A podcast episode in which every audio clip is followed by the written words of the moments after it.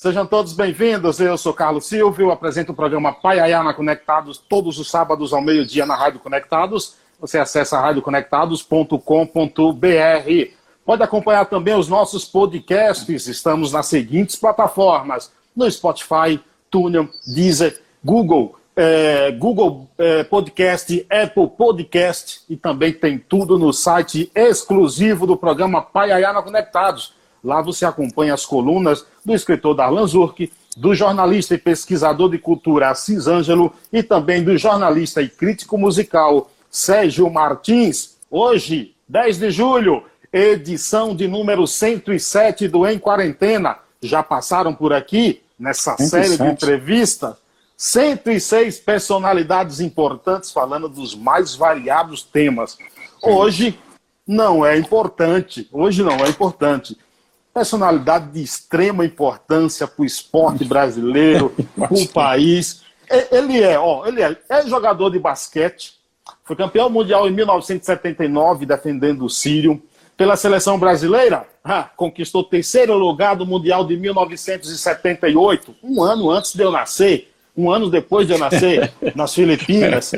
Teve o privilégio de jogar numa das principais universidades americanas. Atualmente, é comentarista dos canais ESPN. Eduardo Agra, que honra recebê-lo e obrigado pela aceitação do convite, cara. Boa noite a todos, a você, a todos que estão conosco aí. É sempre um prazer quando eu tenho oportunidade é, de conversar sobre basquete, sobre televisão, sobre educação, sobre o, o assunto. Eu tenho acompanhado aí as suas lives e é, é legal que é uma coisa bem variada mesmo temas variados, né? E eu tenho, eu tenho curtido muito. Então eu que agradeço por você ter aí mais de 105, né? 106, eu sendo é, 107, né? Centésimo sétimo, né? Eu que agradeço a honra de estar aqui com vocês e é sempre um prazer conversar sobre esse esporte que é o amor da minha vida há 52 anos. Eu conversando com o Vídeo Matos, que nos tornamos amigos oh, até, oh. Ele falou: você tem que levar o, o, o tem que convidar o Agra para bater um papo. E tá aqui dois nordestinos, eu baiano, eu lá do Paiaiá na Bahia e ele de Pernambuco, né, Agra? Vocês fazem, você faz o programa da Bahia? Ou, Não, eu moro ou... em São Paulo. Agora você mora em São Paulo. E você, é, você tá quantos, quantos anos você está aqui? Eu estou aqui em, em, São Paulo há 21 anos e meio. É, Para dar uma leve explicação, eu saí da Bahia tá. com 21 anos e meio também. Tá. O Paiaiá, Paiaiá é um povoado, município de Nova Açores, Bahia, a 225 quilômetros de Salvador. O nosso legal. querido povoado só tem, tem apenas 600 habitantes. E lá, nós, e lá nós temos hoje a maior biblioteca comunitária do mundo com 130 mil livros, entendeu? Que é o nosso Muito legal. tesouro. Muito sensacional, sensacional. Muito legal. Eu, eu, eu nasci em Recife, Recife, Recife Pernambuco. Né? É, aí eu vivi lá até os 17 anos, quando tinha esse sonho de me tornar um jogador de basquete olímpico. E aí recebi uma proposta e vim para cá em 1975. Então, eu nasci em 77. Então, eu tô entregando a idade, aí não tem jeito. E aí vim pra ah, cá. Cara, mas só tem uma coisa pior do que ficar velho, viu? É não ficar, viu? então, mas aí vim pra cá e, e, iniciei minha carreira de basquete profissionalmente aqui em 75, no Esporte Clube Sírio, né? Tive a sorte de chegar para um time que estava sendo montado para ganhar títulos, né? E foi o que aconteceu até 1980. Uh, o Sírio ganhou tudo na América Latina, né? E mais tarde, em 79, o Campeonato do Mundo. Então eu tive muita sorte, porque quando eu cheguei, esse time estava sendo formado, né? Um time que depois veio a ter Marcel, Oscar, Marquinhos Abdala, Dodge, Marcelo Vido, Sayane, desses, desses que eu lhe falei, todos eles, em algum momento da carreira, foram jogadores olímpicos. Sim, em algum momento da carreira, foram para um campeonato mundial. Né? Eu tive a sorte de ir com o Marcel, com o Oscar e com o Marquinhos e o Marcelo Vido para o Campeonato Mundial das Filipinas. Nós fomos medalha de bronze em 78. Foi a última medalha que o Brasil trouxe em campeonatos mundiais masculinos. 1978, com 42 anos atrás. E eu tive a felicidade de, de, estar nesse time aí, né? Fiquei os primeiros maravilha. 6, 7, 5, 7, 5, 7, 6, 7, 7, 7, 8, 7, não, 5 anos. Os meus primeiros 5 anos de carreira profissional foram no Sírio, né? Agora, Agra, me Quando... diz uma coisa. Sim. Me, me, diz uma coisa. Lá na, você viveu até os 17 anos, você falou lá em Recife. É, é, o, que é que, o que é que te leva para o basquete? É, é, tá. O que, é que te influencia? Você vem de família de atletas? Você, você já foi visitar Recife? Não, eu não conheço Recife, entendeu? Então, Porque... então você precisa ir, você, você, você precisa ir visitar Recife lá. É, Recife é uma cidade de cabra valente pra caramba, eu sou meio. É nada. É, é, nós, somos, nós somos mais sensíveis do que valentes, na verdade. Valente. né? Então, você que gosta muito de livro, né? É, claro. É, Recife sempre foi uma cidade de uma cultura muito forte, né? Artística, de música, de teatro, de, de literatura, né? A gente lá tem essa, teve, tem essa cultura bacana. Então, eu, eu, eu é, é, nadava, eu queria ser um nadador olímpico. O meu clube, o Clube Português do Recife, tinha lá nas fileiras, eu sempre fui muito forte na natação, e tinha um nadador olímpico. E eu achava isso com 10 anos o máximo. Eu falei, pô, eu vou, eu vou, eu vou nadar na Olimpíada. Então eu só queria saber de nadar. O meu pai, professor Newton Agra, a minha família está toda lá, é, duas irmãs, irmão, meu pai, ah, ele, ele foi um árbitro internacional de basquete. Ele foi um árbitro da FIBA. Ele apitou os campeonatos mundiais de 5-9, 5-4, 5-9, 63, Pan-Americano de 71, Sul-Americanos. Então ele foi um árbitro de importância aqui no país, até, até os anos 75, 76. E ele, nas férias de julho, nós somos em quatro, os dois meninos ele levava com ele para os campeonatos brasileiros de seleções que ele ia apitar. E me levou para um campeonato em Belo Horizonte, foi a primeira vez que eu vi basquete. Arena cheia, São Paulo, Minas Gerais, naquela época Guanabara, Pernambuco, e eu me apaixonei pelo jogo de basquete. Então, quando eu voltei para Recife em 1968, falei para meu pai, ó, vou trocar de sonho, eu não quero mais ser nadador olímpico, não. Eu quero ser jogador de basquete olímpico. Qual a tua estatura você tinha? Não, eu, eu nunca tá... fui muito alto, não, até hoje, né? Eu tenho 1,96m, mas para basquete, na maioria dos times que eu joguei, eu era um dos mais baixos, né? É, e lá também nunca fui muito alto, não. Mas comecei a jogar com os 12 e em, em 1975, aos 17, eu me transferi para São Paulo, né? Mas tinha essa altura, sempre era 92, 93, aqui é que eu cresci um pouquinho. Cheguei a 1,96m hoje, né? Agora estou começando a é. encolher, Tá começando, tá começando, tá começando a dar tá caída na altura. É, tá começando tá a crescer começando... pros lados, não. Diz que quando a gente fica velho, não, gra gra gra graças a Deus, acho que dá pra você ver pelo meu, meu rosto, isso aí eu tô, tenho conta. Passei uma época muito gordo, mas depois que eu passei dos 56, 57, falei, não, vou começar a me cuidar, senão vai ser triste o, o, o a caminhada aí. Então agora, então, graças você... a Deus, tá, deu uma equilibrada no corpo. Você fala que veio para São Paulo com 17 anos, e eu gostaria Isso. até de saber, através é, de quem ou do que você vem, mas antes, eu gostaria até que você falasse de uma história que você, é. lá em Recife, você tá. se interessou por trazer um garoto chamado Pedro Gomes para São Opa. Paulo. Opa. E aí você chega para ele fala que tem interesse em trazer, ele foi falar com a mãe, e a mãe disse que não vem, e chega para o filho e diz: Ó, você só vai se ele te der comida, roupa, cama, mesa, banho, tudo. E aí o rapaz chegou para você e falou: é, Ó, minha mãe falou isso, isso e isso. Aí você falou: Eu topo. É verdade essa história? Da onde você conhece o Pedro? Eu não o conheço. Eu... Ah, contaram, contaram para você a história. É assim, ó. Eu, quando, eu vou, quando eu vou a Recife, eu gosto muito hum. de ver as pessoas do basquete. Graças Sim. a Deus eu mantive todos os meus amigos. Ah, eu, eu, invariavelmente eu tento ir pelo menos duas vezes por ano. Antigamente ia mais vezes, quatro vezes. E sempre quando eu voltava lá, eu ia ver os meus amigos, eu ia ver treino, eu ia ajudar em treino de basquete. E a, a, acabei conhecendo o Pedro num treino de um técnico amigo meu, o professor Rio Dacioli, né, e o professor Louro.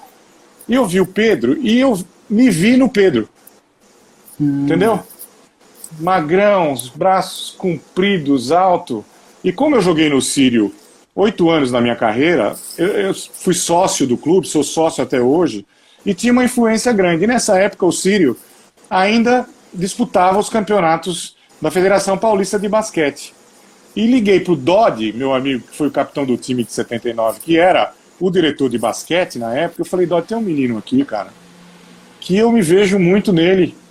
Um moleque com os braços compridos, magro, alto, atlético, inteligente quer vir jogar em São Paulo. Agora a mãe só libera se tiver casa, comida e estudo, principalmente, porque é. o meu pai sempre falou para mim, cara, você pode jogar basquete no lugar do mundo que você quiser, contanto que você estude. Então eu vim para cá, terminando o terceiro colegial, já tinha aquela pressão de ter que entrar na faculdade, porque eu fiz vestibular lá em Recife também. Se tivesse entrado lá e aqui não, eu teria que voltar. Uhum. Ele falou: você pode correr atrás de bola o quanto você quiser, agora, se não estudar, você volta. Entendeu?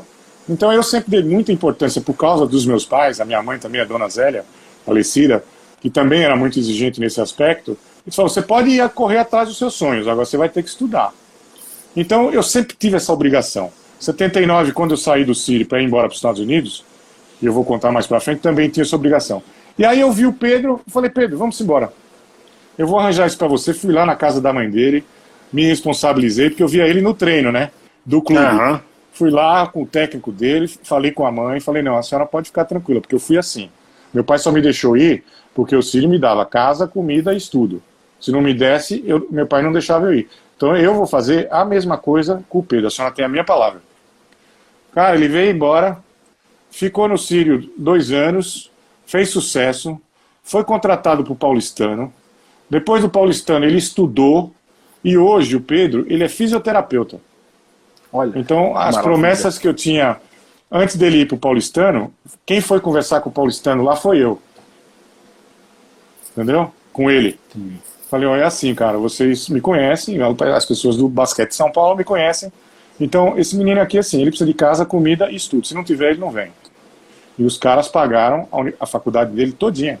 E ele se formou. Você, Graças a Deus, foi um, um, grande orgulho que eu, que eu tenho na vida é ter ajudado você, esse Você falou para você falou para mãe você falou para a mãe dele aí, cumprir depois? Não, nunca falei. Essas coisas, claro. essas coisas claro, você não precisa, não precisa falar. É, Agora, obviamente, quando eu vou a Recife, sempre é, ligo, falo com ela, procuro saber onde é que está o peito, como é que está, como é que não está, entendeu?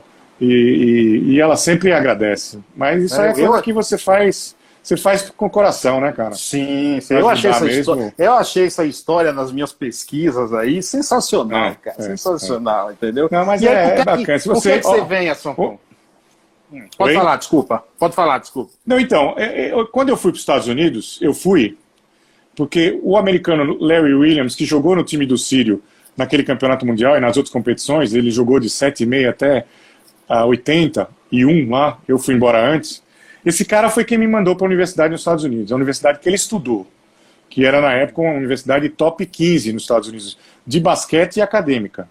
E esse cara ele falou para mim assim um dia, eu, porque eu falava assim para ele, pô, ele me arranjou bolsa de estudo, ele me arranjou a alimentação, alojamento, né, e jogar basquete numa época que ninguém ia, porque eu fui o terceiro brasileiro aí para os Estados Unidos, numa universidade top 15 de 340, tá? Em Kansas, né? Era Kansas State University. E eu falava assim para ele, cara, depois do primeiro ano, que foi tudo ótimo, deu tudo certo, eu tinha muito medo da parte da língua, da parte do estudo, porque lá você só joga se você tiver nota, se você não tiver nota, você não joga. Você perde a bolsa de estudos. E eu tinha essa pressão, mas como eu tinha criado bons hábitos acadêmicos aqui, vindo de São Paulo, para entrar na faculdade, etc. Eu entrei na faculdade de Direito aqui, do Mackenzie, né?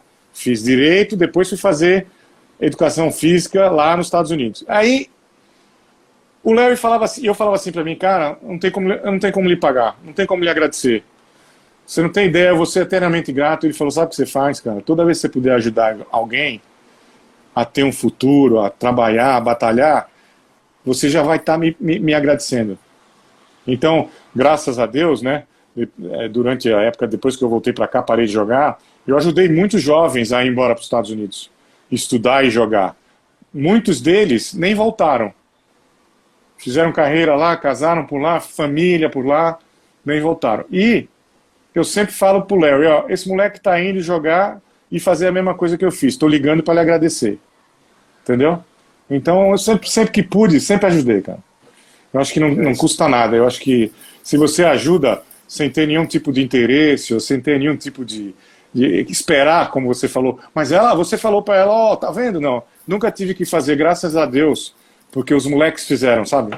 Então, claro. graças a Deus, eu não tive um moleque que eu, que eu e foram vários, viu? Foram, foram mais de 50 que eu mandei e o cara decepcionou, o cara pisou na bola, ou o cara não deu certo, sabe assim? Invariavelmente, antes de ajudar, assim, eu procurava fazer a pessoa entender que eu vou te ajudar, mas você vai ter que mudar de vida se for preciso. Ou você vai ter que é, levar vantagem sobre essa situação que você tem. Então, você tem uma oportunidade, aproveite ela. Não me é, decepcione, eu, entendeu? É, é, eu acho que a, a, você ser solidário, você ajudar, é, você não precisa buscar nada em troca, não. É, é você, é, aí é quando você se cerca de pessoas boas e as coisas, os bons fluidos, é. eles de, de, uma certa forma automaticamente chegam até você também. Eu acho que isso é a melhor, é. é a melhor recompensa da vida, viu? O, o é verdade. Eu acho a melhor recompensa da vida. É verdade. Né? E me diz uma coisa, o que é que te traz para São Paulo de Recife? O que é que te traz? O basquete. o, cara, o basquete. A quem me trouxe? Sim, teve alguma. Ah, teve então, a história do é, Pedro, aí... aí... teve alguém que, que te veio lá também e traz? E, e, de Recife? É, eu? Para São Paulo? É. Não, não. A, a, minha, a, minha, a minha foi diferente. Antigamente, eles tinham os campeonatos brasileiros de seleções. Então, em 1975, eu vim num campeonato brasileiro de seleções em Curitiba, que jogavam Pernambuco, São Paulo, Rio Grande do Sul, Minas, né? Guanabara na época. E o meu time de Pernambuco era um time bom que acabou com o vice-campeonato. E o técnico da seleção paulista na época era o Cláudio Mortari. Grande técnico, foi campeão do mundo, etc. E ele me convocou para uma seleção brasileira juvenil. Então eu vim de Recife para cá treinar nessa seleção brasileira juvenil que ia disputar o campeonato sul-americano lá em Araraquara. Tá? E aí, esse dirigente do Sírio, o doutor Rui Dipp, grande dirigente, que foi campeão nos anos 60 com os grandes times do Sírio, depois nos anos 80 era o diretor do time que ficou cinco anos ganhando tudo aí, que infelizmente faleceu há dois domingos atrás, aos 93 anos. Esse cara, ele me viu jogar no Ibirapuera, um amistoso para a preparação do Sul-Americano, numa, numa, num jogo preliminar da seleção brasileira adulta. Depois ele foi até Araraquara nas semifinais e finais para me ver jogando pela seleção brasileira juvenil. E aí ele fez o convite. Entendeu? E o convite para o meu pai era esse: de me dar casa, comida, estudo e, a, e um dinheirinho para ir para o cinema. Entendeu? Eu vim embora. Quando eu cheguei, eu era novinho e o Sírio tinha uma república. Mas a república era para o time juvenil. Então tinha uns meninos de 18, 19 ele achou que não seria bom para mim. O que é que ele fez? Tinha uma esposa baiana, o doutor Rui, a dona Olga, tá? na cidade de Cachoeira. Tá? Ele falou para ela em casa: Ó, oh, tem um menino aí de Pernambuco que eu conversei com o pai e eu falei que eu ia tentar falar com você para ver se você deixava ele morar aqui, pelo menos até ele entrar na universidade, que ele vai fazer vestibular no final do ano falou com os três filhos, os filhos falaram, tá bom. A dona Olga falou, tá bom. E eles, cara, me adotaram como se fosse filho e irmão. Que legal. Entendeu? Eu entrei na faculdade e eu falei, tá na hora de eu ir embora. Não deixaram, eu só saí depois do primeiro ano da faculdade. Fizeram questão que eu fizesse lá até eu me adaptar. E viraram família para mim até hoje. Entendeu? Eu convivi com ele até os 93 anos dele. Eu tenho um filho de 30, o Pedro, que chama ele de avô e ele chamava ele de avô e ele chamava o Pedro de neto. É o meu neto mais novo, entendeu? Então foi assim que, que eu vim para cá. Esse cara me viu, o Cláudio Mortari era o técnico da seleção brasileira, depois viria a ser o técnico do Sírio, falou para ele, doutor Rui, pode trazer, esse menino vai jogar basquete, entendeu? Então foi assim que aconteceu. Muito bom. O Serginho Carnevale chegou por aqui, grande abraço ao Agra, ele diz, Patrick, o Elton René também chegou por aqui. É, teve alguém que disse aqui, ó. É, o Serginho pergunta: por que o Agra, não, o não jogou em Rio Claro? Então, você vê, o Serginho, um grande abraço a ele, é um grande radialista lá de Rio Claro. O pai dele narrou muitos jogos de basquete, narrou, narrou jogos meus, porque eu joguei no Sírio, mas depois, quando eu voltei dos Estados Unidos, eu joguei no Monte Líbano, no Palmeiras, joguei no, no, no Corinthians, joguei na Pirelli, tá? e voltei para o Sírio para terminar a carreira os últimos três anos. O ano que eu fui conversar com o Rio Claro, Rio Claro tem muita tradição no basquete, sempre teve times campeões, inclusive com o meu companheiro de ESPN, o Zé Boquinha, foi técnico campeão lá, e era o técnico em 1986. Quando eu fui conversar com eles lá, e conversei, gostei muito, fui lá no clube de campo de Rio Claro almoçar, Serginho, com o doutor Narciso, eu tinha acabado de fazer um teste duas semanas antes, tá?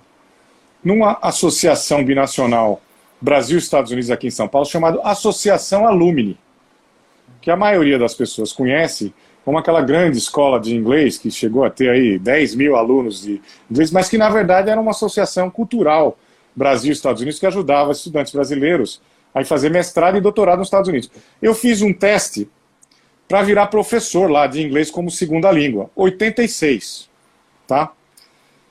E fiquei nessa dúvida, vou para Rio Claro, fico aqui, começa a carreira, vou para Rio Claro, fico aqui, começa a carreira. Acabei ficando aqui em São Paulo, começando a carreira, por isso que eu nunca joguei em Rio Claro. Entendeu? E, e, e, e esse ano agora, é, eu, eu, eu comemoro 34 anos como professor de inglês como segunda língua. Eu já sou aposentado desde 2016. Hoje eu continuo dando só aulas particulares. Mas a minha segunda carreira, tá? Depois que eu parei de jogar, porque de 86 até 91, eu treinava de manhã, dava aulas à tarde e treinava de noite. Fiquei cinco ah. anos assim. Depois que eu parei de jogar, eu falei, não, agora eu vou querer ser o melhor professor que eu possa vir a ser. Eu fiquei 30 anos na Associação Alumni e 26 anos em colégios aqui de São Paulo. Né? Sensacional. Então, eu tenho muito orgulho de, de ter conseguido ter uma outra carreira, né, que não fosse basquete, né? Ah, eu tinha, às vezes eu tinha medo disso, porque eu, a gente passa a vida inteira correndo atrás de bola, viajando o mundo, a gente fica meio deslumbrado, a gente vive uma vida de Peter Pan. Então eu sou muito agradecido, muito agradecido que em, em 86 eu tive que cair na real. Entendeu? Apareceu essa oportunidade, eu peguei e graças a Deus fui de 86 até 2016 trabalhando para a mesma instituição e, e, sempre trabalhando com adolescentes e pré-adolescentes e foi uma forma que eu encontrei de não só ensinar a língua como é, como segunda língua, né? Mas de ensinar os meninos como educador e tocar a vida claro. de muitas pessoas que eu espero que eu tenha tocado, entendeu? Claro, claro. O Serginho ele perguntou. Então é por isso, viu, Serginho, que eu nunca é por isso que eu nunca fui para Rio Claro, mas já fui jogar muito Aí, lá. Lugar um bonito. O Serginho ele pergunta aqui se o Paiá fica perto de Caetité, na Bahia, não fica muito perto, não. Quem mais chegou por aqui? É, ele fala que você não tá velho porque usa hidratante, entendeu? Esse Eu... Serginho, ele, ele sempre me põe fria. É, né? O Rodrigo Digão, lá em Alagoinhas, Bahia, ele disse: melhores, melhores anos da vida foram jogando basquete, desde a seleção juvenil de Guarulhos a clubes como Tietê e Espéria. Ele está acompanhando a gente lá em. Fala que a mãe dele também não deixava treinar. É, o Eduardo Afonso chegou por aqui. O Rodrigo te pergunta: o que falta para o nosso país alcançar os níveis de basquete americano? Temos grandes pérolas, mas não possuímos o mesmo reconhecimento. É, é falta de reconhecimento ou falta de estrutura desde a formação? Então, deixa eu só mandar um abraço para o Eduardo Afonso, que assim como eu, vídeo Matos, eu tive o grande prazer de conviver com o Euvídio, né? o Edu ainda, estamos lá. É, e são dois grandes profissionais, dois grandes caras. Então, um grande abraço para o Edu e um grande abraço para o Elvídio Matos também, que eu sinto muitas saudades. Então, é a estrutura, cara. É a estrutura. Então, lá, a estrutura é, na escola é muito organizada, né? Os meninos disputam é, desde o ensino fundamental, nono ano, a, o basquete, o beisebol, o futebol americano, né? E aí os quatro anos de, de, de, de, colegial, porque diferentemente daqui, o ensino médio lá são quatro anos ao invés de três. É tudo muito organizado, você tem é, instalações, você tem estrutura, você tem órgãos que dirigem, é né, tudo levado muito a sério. Existe essa parte educacional que você tem que ter nota no colégio. No ensino médio, se você não tiver nota, você não joga também. É que nem a universidade. Né? Então você tem a quantidade lá. Você consegue essa quantidade, quantidade por causa dessa estrutura escolar. Né? Aqui no passado, a gente tinha é, campeonatos brasileiros escolares, campeonatos estaduais escolares, e a gente tinha uma quantidade maior. Hoje, ficou tudo muito restrito aos clubes. Então, se você sai do eixo Rio, é nem, é nem São Paulo, você sai do eixo São Paulo, uh, talvez Rio Grande do Sul um pouco, Santa Catarina um pouco, mas se você sai daqui, é difícil. Então você vai no Rio de Janeiro, por exemplo, você tem hoje o campeonato estadual profissional do Rio de Janeiro, no ano passado, foram três clubes. Você vai para minha terra lá em Pernambuco, que na minha época os jogos escolares colocavam 3 mil pessoas no ginásio. A disputa entre os colégios era muito grandes. Né? Então, por exemplo, o Oscar saiu dos jogos escolares, o Marcel saiu dos jogos escolares. Né? O Gilson saiu dos jogos escolares, eu saí dos jogos escolares. Então, a gente tinha uma quantidade maior, entendeu? Hoje ficou muito restrito ao, aos clubes, então o número caiu muito, caiu muito. E mesmo aqui em São Paulo, mesmo aqui em São Sim. Paulo. Então eu acho que a gente tinha que criar uma estrutura melhor para levar o basquete de novo à escola. Na universidade, por exemplo, aqui a, o, o basquete só existe porque ligas, né, não, não entidades mas ligas privadas, elas fazem os campeonatos para jogar a INSPE, para jogar a USP, para jogar o Mackenzie, mas não tem uma entidade como a Federação Paulista de Basquete, não existe. Então é complicado. A gente tem, por exemplo, a, a CBDU, né, que é a Confederação Brasileira de Esportes Universitários, mas é, é funciona muito meia boca, sabe? É, é complicado, é difícil, dinheiro é complicado, Sim. o governo tinha que apoiar mais. É tudo, tudo aqui que a gente fala, né? Educação, cultura, se o governo não não pingar ali ajuda, é difícil, é complicado. Mande um abraço aí para Newton Agra, acabou de entrar aqui na live. Você sabe quem é Newton Agra, não? Sei, seu pai. Isso, meu pai, ele tem 93, vai fazer 94 em dezembro. É aquele hábito internacional da FIBA que eu lhe falei. Ele que entra maravilha. em tudo que é live, ele está no grupo de WhatsApp da família, é o primeiro da Bom Dia, entendeu? Um cara muito, muito bacana. Foi professor de educação física universitário. Foi jogador também, público, foi? Jogou no Esporte Clube Recife, foi funcionário público federal e trabalhou até se aposentar. Se formou em arquitetura aos 67 anos e foi professor universitário de, de, de, de lá na, na Faculdade Exuda, lá no Recife, de arquitetura. A, 90% das casas que eu morei em Recife, ele que desenhava enquanto não era formado, dava a planta para alguém assinar, e ele que construía a casa, a gente, na maioria das vezes, morava numa casa, do lado era a futura casa, porque ele construiu um monte. Então é um cara fantástico que teve mil e uma, mil e uma uh, utilidades, como a gente fala, ainda criou quatro filhos, graças a Deus, Poxa. decentes e gente boa. Exemplo. Um, be Exemplo. um beijo para ele, um, be um beijo para minha irmã Angela Agra, que mora com ele hoje e é quem cuida dessa tecnologia de entrar nas lives, assistir, entrar no Zoom, fazer vídeo. É, então, um beijo para eles dois. E um beijo para minha irmã Márcia e meu irmão Mário também, lá em Recife. Um, grande beijo para seu Nilton, 93 Obrigado. anos. Eu acho que é, é uma felicidade aí é, tê-lo assim como um exemplo. Eu perdi meu pai agora em novembro, aos 71 anos, minha mãe com 61 e assim, eu tenho tá. meu pai como exemplo também. Ter, é, poxa, é. Esse, o seu Nilton merece um busto na praça do gigante, assim, entendeu? Pô, isso é, isso é, é isso sensacional, é sensacional. E é bom Agora, porque ele, ele é, sempre foi um cara bacana. Fala. Isso. Ah, Gra, me diz o seguinte: você falou aí da falta de estrutura. Você é, jogou com lendas, como Mac, contra é, lendas dos Estados Unidos, como o Mac Johnson, o Tuno.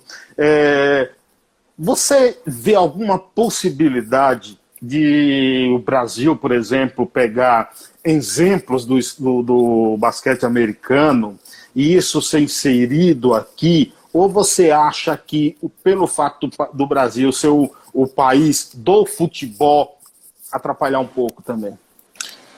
É, cara, é, é um fenômeno. Tá? O técnico croata da seleção brasileira, o Alexander Petrovic, que olímpico, irmão do Drazen Petrovic, foi técnico já da Croácia, foi técnico de grandes times. Ele falou: eu, eu peguei esse emprego aqui no Brasil, né? Porque eu nunca me conformei com o potencial que vocês têm aqui, tá? o número de jogadores que aparecem aqui, e você não sabe de onde esses caras vêm. A gente tem grandes técnicos batalhadores, sabe? professor João Padola, o Adriano Geraldes, eu não, eu não gosto de nomear porque eu esqueço, mas o, o, o Adriano Geraldes, o professor Paes, esses caras vêm batalhando com categoria de base, cara, há mais de 30 anos. Já revelaram trocentos jogadores. Entendeu? E a gente continua produzindo. Eu vou muito, professor, a, a, eu vou muito a, a, clínicas e camps. Antes de você, por exemplo, eu estava fazendo uma live é, com um, um professor de um projeto de basquete dentro de uma escola municipal. E tem 96 meninos e meninas. Adoro fazer isso. Quando eu tenho oportunidade de ir lá, falar, dar palestra, ir para os camps, etc. Eu dou palestra há uns quatro anos. E a minha preferência essa molecada para fazer eles entenderem da importância de você ter um sonho, correr atrás do sonho, sacrificar, trabalhar, se concentrar. Quando eu vou nesses lugares hoje, eu pergunto assim: Olha, qual é o sonho de vocês? Tá? Se for só de meninos, camp de meninos, 100% praticamente é jogar na NBA. Se tem menina junto, hoje, já tem jogar na WNBA. Os, os meninos e meninas, eles não têm mais sonho de jogar pelo Brasil, jogar na Olimpíada, como era o meu. Uhum. Entendeu? Então, o espelho que esses caras têm hoje é o que eles veem na televisão, na NBA. Tá certo? E de uns 15 anos para cá, 15, o Neném tem o jogador Neném Hilário, né? Na seleção brasileira, que jogou 16 temporadas na NBA, 16. Foi o cara que mais ficou lá, um, o precursor, né? Mas depois disso, Sim. a gente tem hoje três caras que foram campeões da NBA: o Leandrinho, o Anderson Varejão, o Thiago Splitter. Então, a gente vê aparecer esses caras, a gente não sabe da onde. Então, por exemplo, o Raulzinho joga hoje no Philadelphia 76ers. Tá? Sabe onde ele iniciou a carreira dele? Em Poços de Caldas. Minas Gerais. Minas Gerais. Tá? Então, o, o, o, hoje, um, eu estou falando de dois atuais, né? Do, do, do, do Chicago Bulls, né, um menino de Minas Gerais, de Pouso Alegre, tá? É, o Cristiano Felício, de Pouso Alegre. Ele começou a jogar basquete em Pouso Alegre, em Minas. Então, é possível, porque a gente tem o talento, ele aparece e você não sabe de onde. Então, o ano passado, por exemplo, um jogador que veio do Espírito Santo, estava jogando em Franca, 19 anos, chamado Didi, foi draftado pelo New Orleans Pelicans, que mandou ele um ano lá na temporada na Austrália para aprender inglês. Então, esses caras aparecem. Esse ano, por exemplo, no draft, né, que é onde eles escolhem os jogadores, já tem dois brasileiros que têm grandes chances de ser escolhidos para o time americano. Então, a, o, o, talento, o potencial a gente tem. Tem. Agora, precisava ser mais estruturado.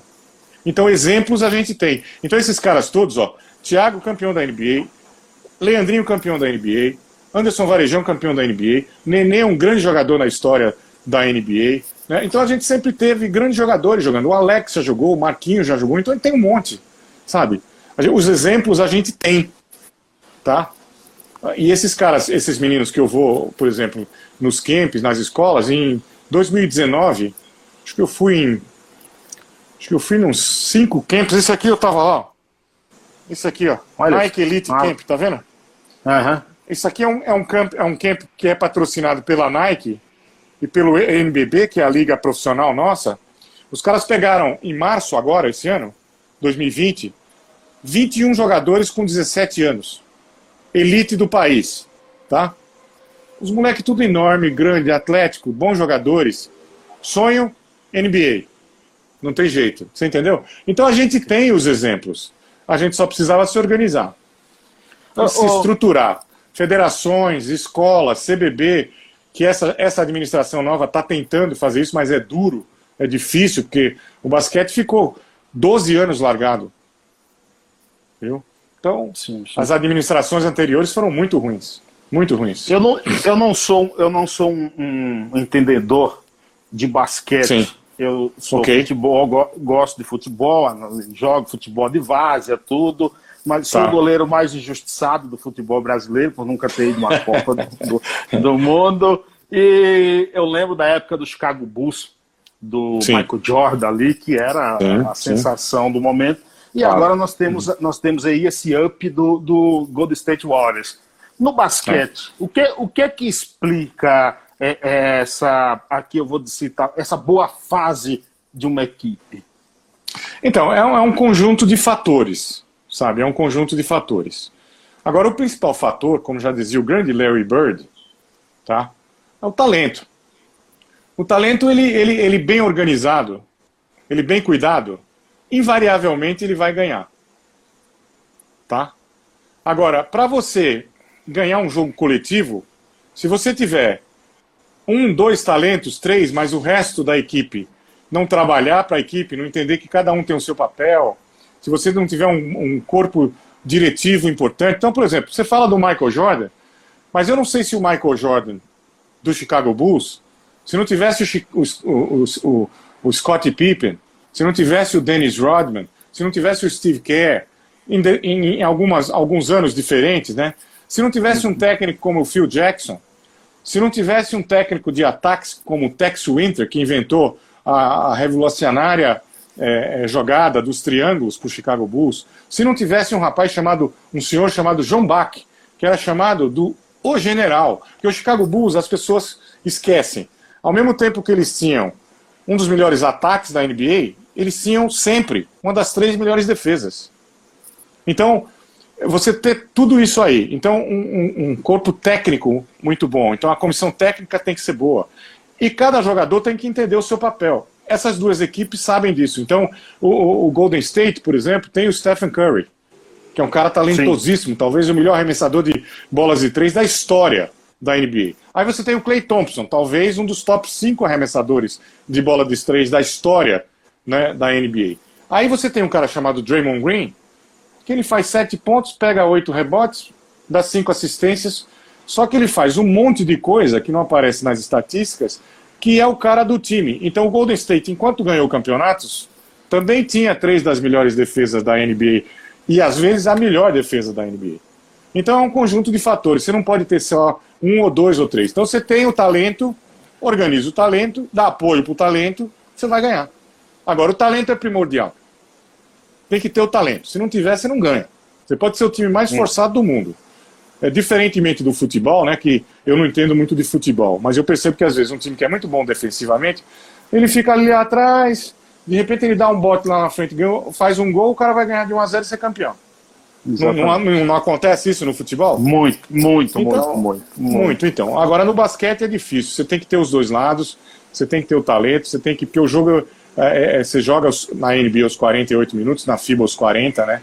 E você tem que ser consistente. Normalmente os times que têm talento, são organizados e têm consistência, acabam vencendo. Me diz uma coisa, Agra, como é que foi a tua preparação para encerrar a carreira? O que é que passa na cabeça de um, jogador de basquete? Sabe o que acontece?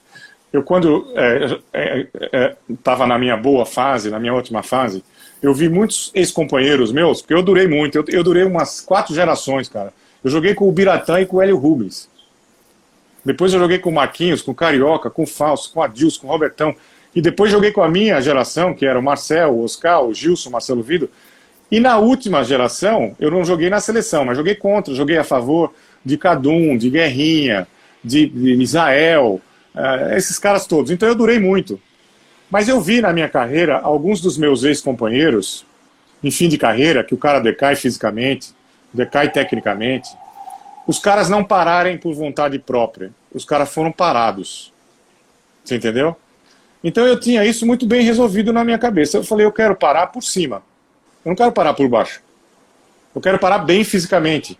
E um dia falar, não quero mais. Então quando eu estava em 81, 91 no Sírio, que eu, fui encerrar minha carreira no Ciro, que era meu clube do coração, e joguei três anos lá.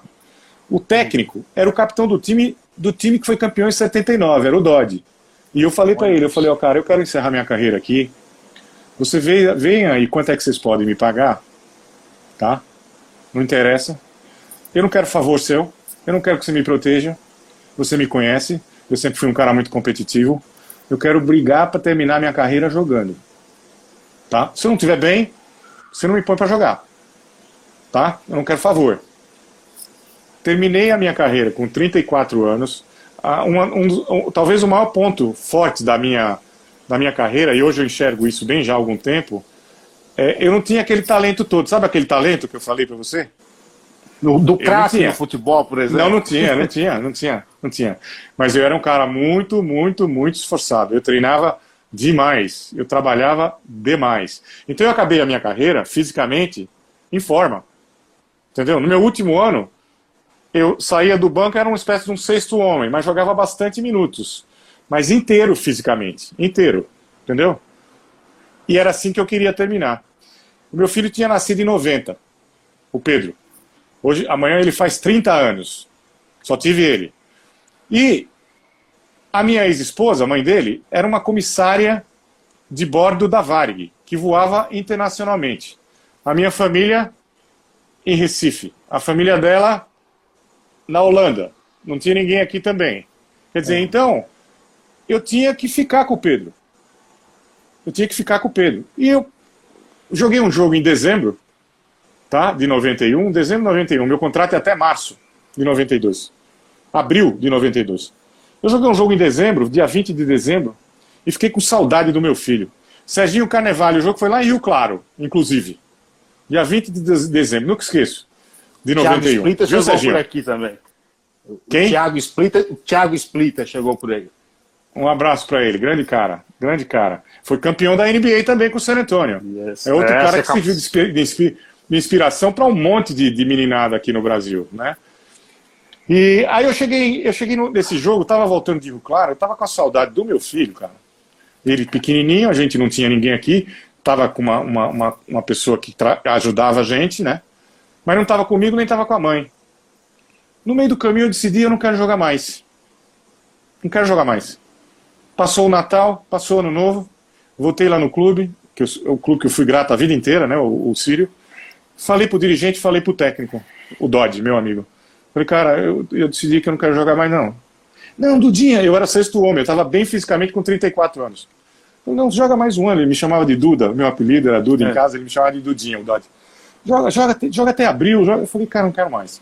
Não quero viajar, quero ficar longe de casa, eu quero cuidar do meu filho. Já, o que eu tinha que fazer no basquete eu já fiz, cara. Eu sou muito agradecido. Tomei essa decisão assim e nunca olhei para trás. Nunca falei, pô, eu não devia ter parado, nossa. Muito pelo contrário, ia lá nos jogos, via os companheiros jogando, ia no Parque do Ibirapuera jogar pelada, que eu sempre joguei, entendeu? E eu já tinha a profissão de professor desde 1986. Então isso aí, essa transição foi muito, me ajudou muito, que eu comecei a trabalhar enquanto jogava. Entendeu? Então, quando eu parei de jogar, eu falei, agora eu vou tentar ser o melhor professor que eu possa ser. E fiquei 30 anos nisso aí, até me aposentar em 2016.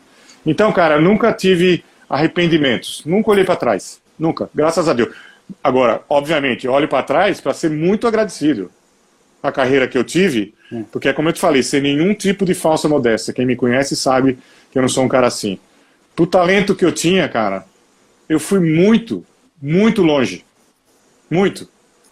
Entendeu? No, no, trabalho, no esforço, no sacrifício. Eu era limitado. O meu amigo Zé Boquinha, meu companheiro, ele, não está vendo, mas é. É, ele, ele, falava para mim quando ele era técnico, ele foi técnico de grandes times, Corinthians, Flamengo, Rio Claro, Limeira, sim. É, Jales, muitos, muitos lugares. E ele falava assim para mim, quando eu jogava contra o seu time, eu marcava os outros caras, você eu deixava livre. Você só fazia cesta quando pegava o aro distraído. então, ah, é, é, eu, eu, eu, sou muito grato à minha carreira. Eu, quando eu olho para trás, eu, eu penso isso, sabe? Cheguei muito, muito longe, muito mais longe do que eu imaginava. Agora me diz uma coisa, de, é, esse, esse tempo que você encerra a carreira, professor, esperava, pensava um dia, por exemplo, trabalhar como comentarista, trabalhar na, te na televisão? Não? não, não, não. Veja bem, depois que eu parei de jogar, porque tem gente que para de jogar e o cara pega um bode, né? O cara não quer saber de jogo, o cara não quer ver jogo, uhum. o cara não quer ir no, no racha do clube, no racha do Ibirapuera. Eu não tive isso. Eu continuei acompanhando, eu acompanhei lendo. Naquela época a gente não tinha facilidade da, da internet, cara. Eu ia uma vez por semana numa banca de jornal em frente do rodeio, ali na Doc Lobo, aqui em São Paulo, para comprar jornais americanos. Eu ia comprar o USA Today, ia comprar o New York Times, para continuar informado, porque eu gostava. Né? O que tinha de basquete na televisão, naquela época, o grande Luciano do Vale, né, que trouxe a NBA para cá e, e, depois foi, foi aumentando, eu continuo assistindo tudo, gostando de tudo, então eu acompanhava. Eu, eu adoro basquete, eu amo basquete.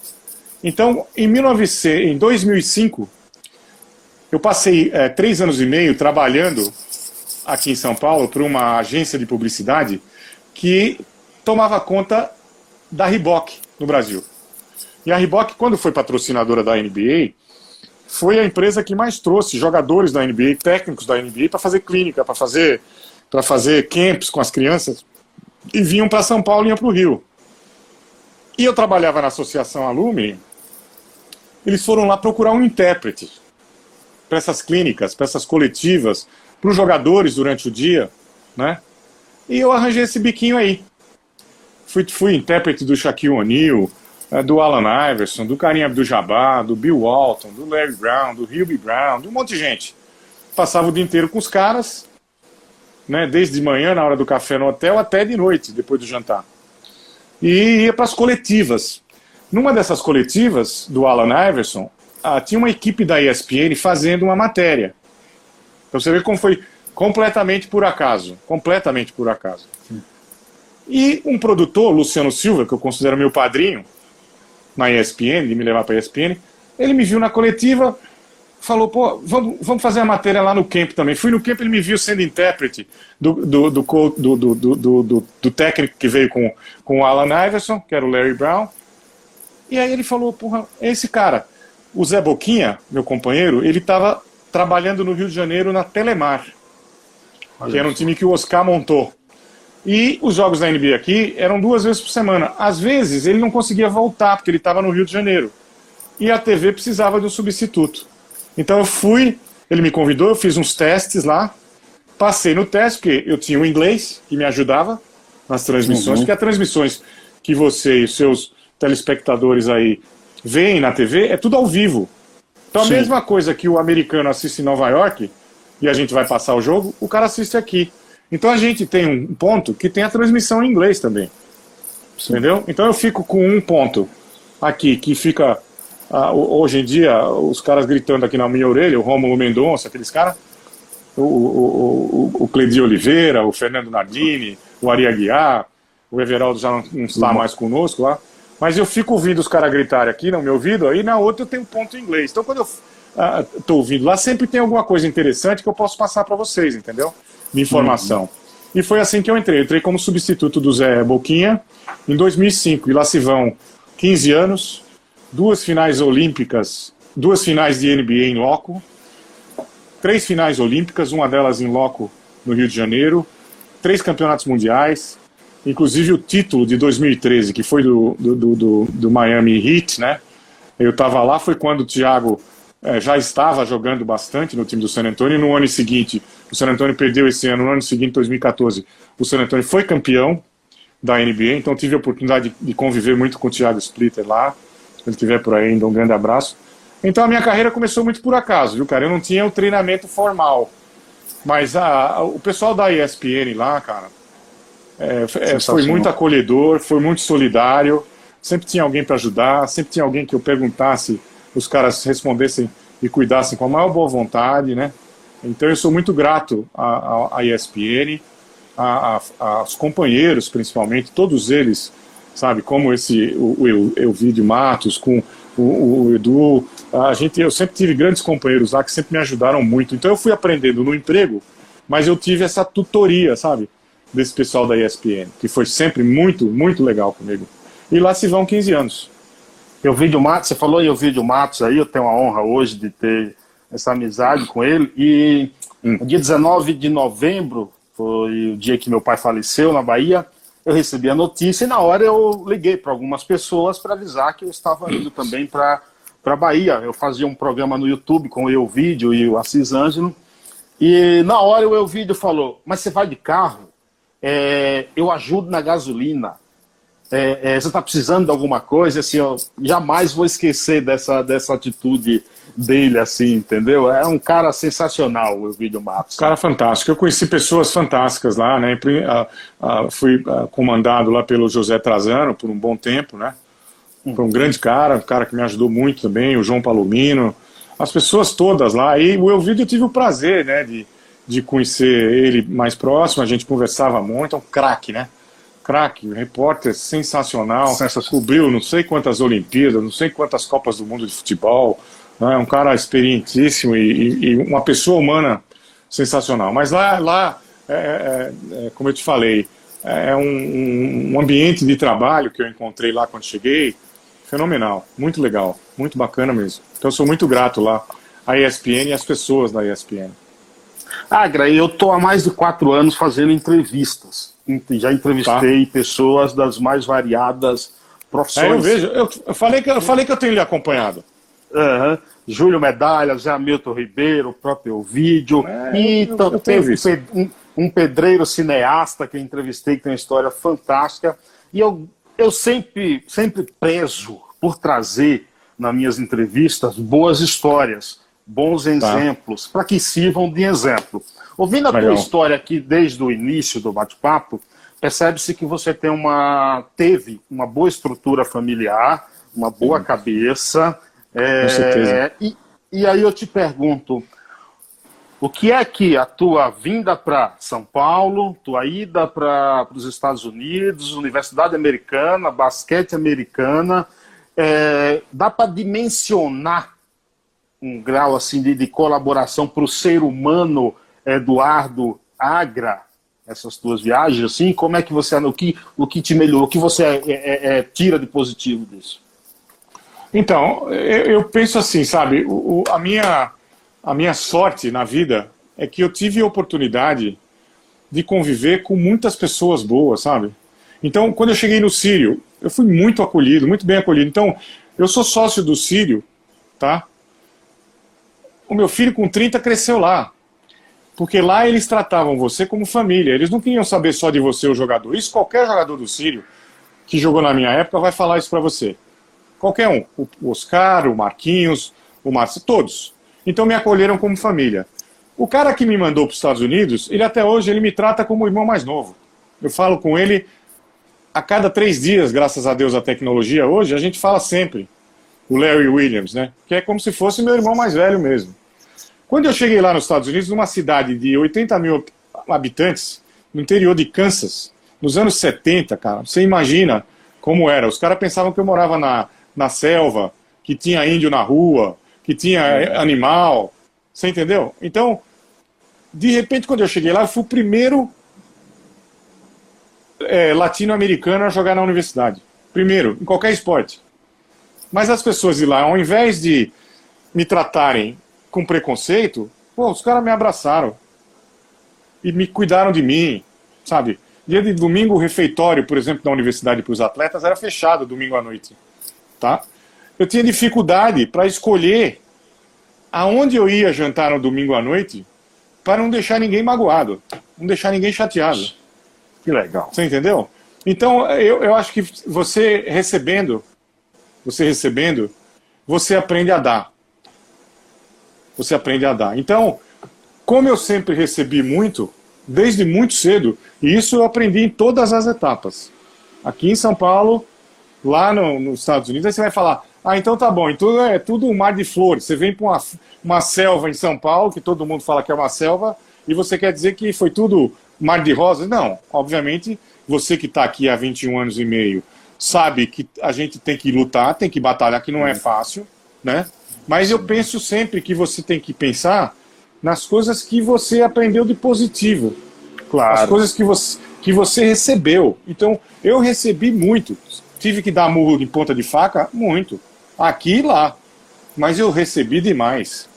Então eu sempre procuro pensar muito no positivo, sabe? Pelo lado bom. Sim. Aí você vai falar assim: ah, é a versão masculina da Madre Teresa de Calcutá. Não, não é nada disso. É só o que eu aprendi como pessoa, de você saber que você recebendo, você tem que tentar dar para alguém. Então, por exemplo, você me perguntar, eu vou aqui dar palestra, por exemplo, no colégio, na escola móvel, na, no colégio Vértice, tá? No colégio Santo América. Eu falei para você três colégios de super elite aqui em São Paulo que você conhece, super elite, sim, tá? Sim. O prazer que eu tenho aí falar com essa molecada sobre esporte e educação, eu tenho tanto ou mais de ir no Instituto de Superação, de ir lá na EF Coelho em São Mateus, tá? de ir na escola uh, já como lá na freguesia do Ó. O mesmo prazer ou mais, ou mais. Então Legal. eu acho que isso aí é importante. Esses lugares, por exemplo, quando eu vou, tá? Uh, eu, eu, vou de, de coração. Sim. Eu vou de coração. Então eu já fiz live agora nos últimos quatro meses aí, acho que uns 10 projetos sociais escolas municipais. Mais do que com a, as particulares. Entendeu? Sensacional. Então, Sensacional. cara, eu acho que recebeu, você tem que dar em troca. Não tem jeito. Exato. Sempre foi assim. Meus pais foram assim, meus irmãos são assim. E a gente aprendeu assim, graças a Deus. Eduardo Nilton Agra Galvão, sinto-me on, sinto honrado em ter batido esse papo contigo, por ter, você ter Imagina. disponibilizado esse tempo. Gratidão, tá. muito obrigado. Olha, eu que tenho que agradecer a você, a todos que ficaram com a gente, né, os seus, os seus seguidores, tá? Eu vou assumir um compromisso com você de mandar para você, agora, porque eu não tenho o seu WhatsApp, eu vou mandar o meu. Eu quero que você entre em contato comigo, porque eu tenho claro. certeza que uh, Marquinhos Abdala Leite, um pivô que jogou nos Estados Unidos, jogou na Itália, foi campeoníssimo aqui, jogou 16 anos na seleção brasileira, duas medalhas em mundiais, três Olimpíadas. Esse é um cara que muito provavelmente gostaria de conversar com você também. Eu gostaria que você conversasse com ele, porque é a história do nosso basquete. Então eu vou passar para você alguns contatos. Vai ser de Agradeço. basquete, você tem que dar um, você tem que dar um tempo, porque eu sei que você está é, tá em todas as áreas. Mas para eles conversar, que eu fui, fui muito, muito uh, tratado de uma forma muito carinhosa, muito simpática por você. E eu realmente agradeço por me deixar à vontade dessa forma e agradeço ter a oportunidade de contar algumas histórias aí de vida e de basquete para você. E para vocês Honrado. que estão nos acompanhando. Obrigado. Um abraço. Obrigado, Agra. Obrigado a todos um também, gente. Até a próxima. Amanhã esse vídeo está no YouTube. Um abraço. Abração. Tchau, tchau. Tchau, tchau. Mais podcasts como este você encontra no site da Rádio Conectados, radioconectados.com.br ou no seu aplicativo de podcast favorito.